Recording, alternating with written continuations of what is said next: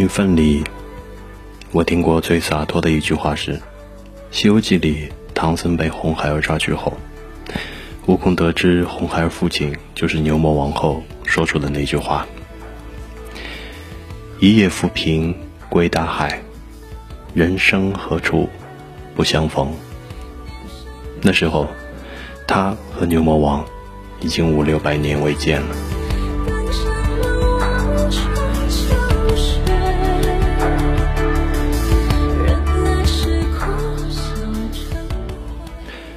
在原著的语境中，悟空当然没有天真的以为牛魔王会深念旧情，他知道，纵然他不认亲，好歹也不伤我师傅，还我个乌伦唐僧。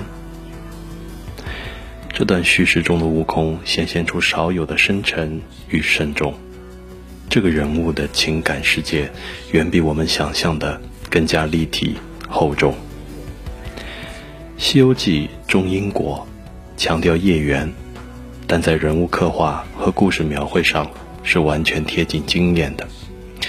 师徒几人从关系的建立到彼此之间出现破裂，到最后修复，以及和其他妖怪、神仙之间的种种关系羁绊冲突，无一不反映着相聚和分离的主题。唐僧被唤作漂流儿，是因为他在襁褓中时就遭遇了丧事，父亲被恶人杀害，唐母于危难中把他流放江中，漂流至寺庙被和尚收养。他兼具了失去了安全基地的性格脆弱，以及补偿结构里发展出来的崇高的理想化认同，包括这一身份下的坚定和强大。悟空天生石猴，看起来无拘无束，却曾也于唐僧面前痛哭自己无父无母。相较于姻缘短暂的菩提老祖，唐僧与他是情感上可获得的依恋。尤其是悟空第一次穿上师傅为自己做的虎皮围裙时，那种孩童般的得意、骄傲、炫耀的姿态，这种体验是他的经验库里不曾有过的。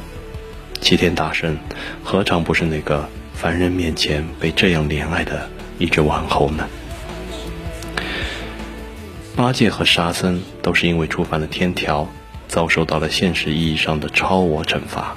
最严重的是身份的彻底剥夺。他们在遇到唐僧之前，就已经失去了曾经的理想认同，做起了烧杀劫掠的事情。情感是经验的组织者，他们的一切行为动机都起源于对那份剥夺做出的反应。这份沦落和肆意，何尝不是对各自哀伤的回应呢？当这样四个有创伤的人相遇时，就必须要有唐僧这样的人物，不是因为他是完全心理健康的，而在于他是破碎的，以及他用救赎的方式来弥合破碎。这份救赎既是指向客体的，也是指向字体的。这是我先前提到的科胡特所说的悲剧人的精神本能。他坚定的道心，就是那颗破碎心灵下生长出来的不折青莲。这种事迹，我们经常能在那些遭受过巨大灾厄的圣贤身上看到。这是一种扎根于最深沉的苦难经验，才屹立起来的崇高自我表象。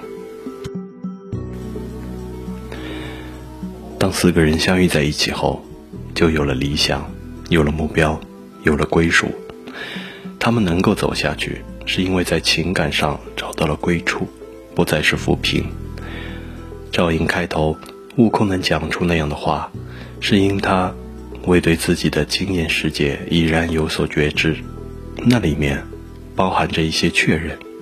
三分余地，这既是不长不短的灰心，更是一个有过真正的情感体验，能在自己的内心世界里微妙周旋，找到准确坐标的心智化的能力。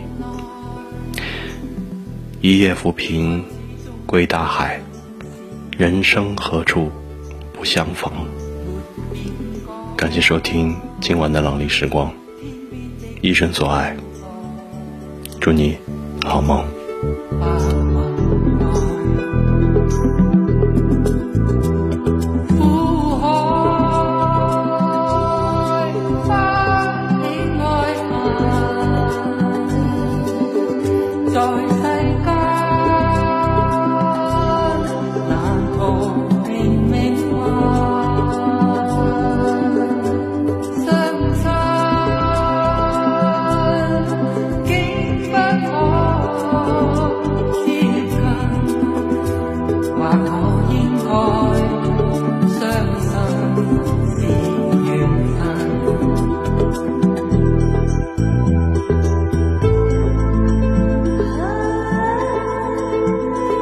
放眼。